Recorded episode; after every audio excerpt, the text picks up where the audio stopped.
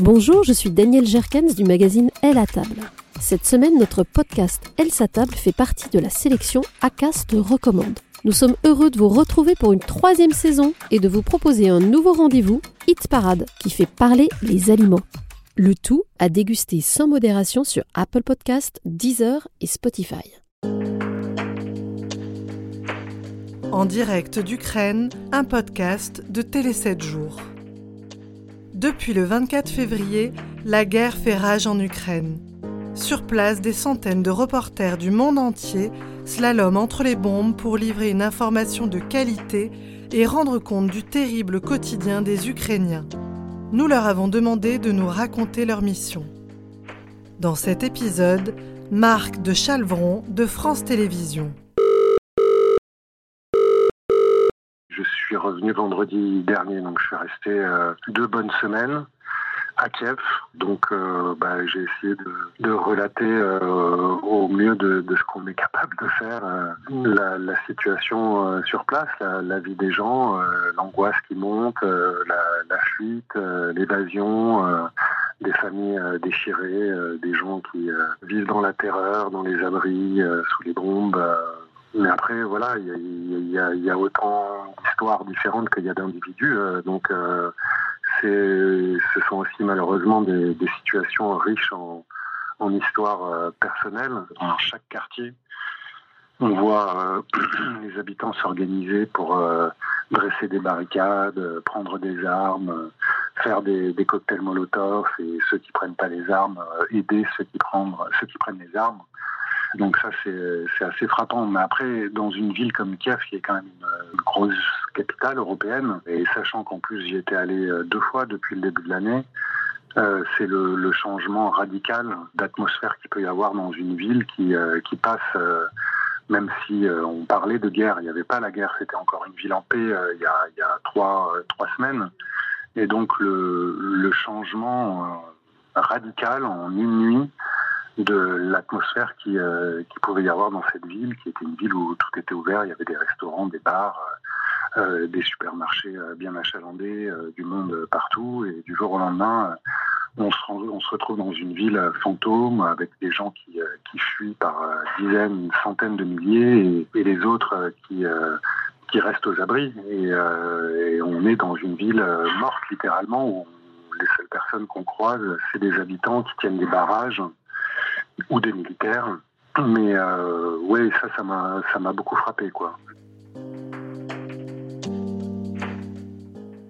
Des réflexes de survie, il y a plusieurs choses hein, qu'on peut, qu'on peut mettre là-dedans. C'est déjà des gestes de premier secours euh, qu'il faut, qu'il faut essayer de connaître. Si jamais il y a une blessure dans l'équipe, euh, savoir faire un garrot, euh, connaître les gestes de première urgence mais, mais surtout, euh, surtout éviter de se retrouver en fait dans des situations vraiment trop trop compliquées. Et ça, euh, oui, ça vient avec le temps hein, de savoir si euh, non là, euh, on est à, un endroit où vraiment euh, l'avantage d'aller plus loin est, est, trop réduit par rapport au risque qu'on court. et puis on n'est pas là-bas pour mourir, quoi. Donc c'est une évaluation, ça pour le coup en permanence, en permanence de, de la situation.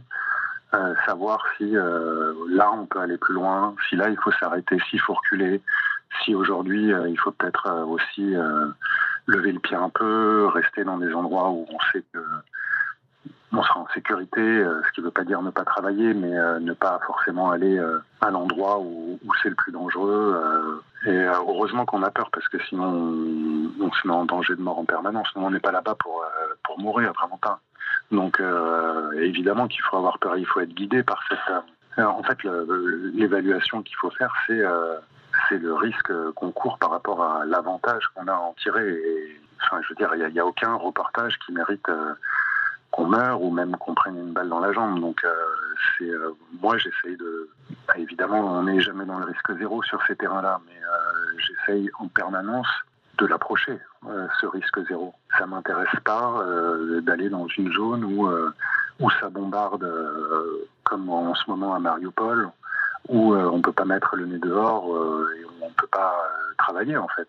Parce que si c'est juste pour voir des bombes exploser, c'est pas c'est pas ça qui est intéressant. Ce qui est intéressant, c'est c'est d'aller, soit de rester avec eux, avec les gens terrés sous les abris pendant ces périodes-là, auquel cas on peut recueillir une parole, on peut recueillir des histoires. Euh, soit c'est euh, c'est quand ça se calme un peu, quand on sent qu'on a la possibilité, euh, une fenêtre pour, y aller, aller voir ce qui s'est passé, faire parler les gens qui étaient là. En tout cas, éviter de, prendre un risque trop important. Évidemment, jamais à l'abri qu'une bombe tombe comme ça, de manière isolée. C'est arrivé à nos collègues. Il y a des gens qui se sont retrouvés dans des embuscades aussi, évidemment, ça arrive. Et je ne dis pas qu'ils ont eu des comportements inappropriés. C'est juste, euh, parfois, il n'y a vraiment pas de chance et on ne peut pas calculer ce qui est arrivé à Michel Scott, par exemple. Je ne pense pas qu'il pouvait anticiper ça, sinon il l'aurait pas fait. Je ne sais pas si je parlerai d'horreur, parce que c'est la vie, en fait, c'est la réalité. Euh, c'est comme ça que ça se passe. Moi, ce qui m'intéresse, c'est pas de voir l'horreur. C'est euh, de voir la, la, réalité de ce que vivent les gens et puis de la, de la retranscrire, de la moi, quand je vais là-bas, j'ai pas pour objectif de voir l'horreur. Et euh, j'ai juste envie de, raconter euh, ce qui se passe. Et euh, ce qui se passe, c'est dur. C'est certainement pas les gens qui, ont choisi de vivre ça. Mais, c'est une réalité.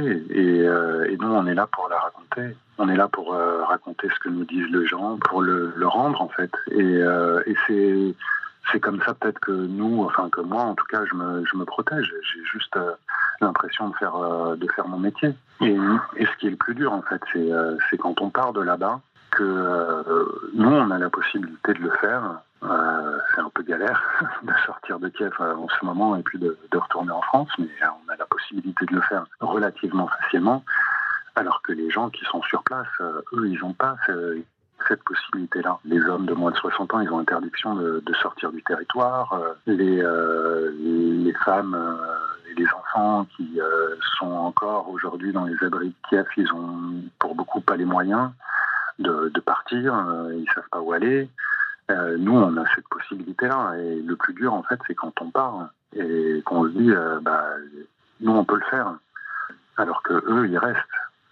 Et nous, on va retrouver notre vie, nos enfants, nos familles, euh, notre confort, la paix. Et, euh, et en fait, moi, c'est, pour moi, c'est ça le plus dur. Dans le prochain épisode, Lise Romboudoul de TF1 racontera à son tour son quotidien en Ukraine.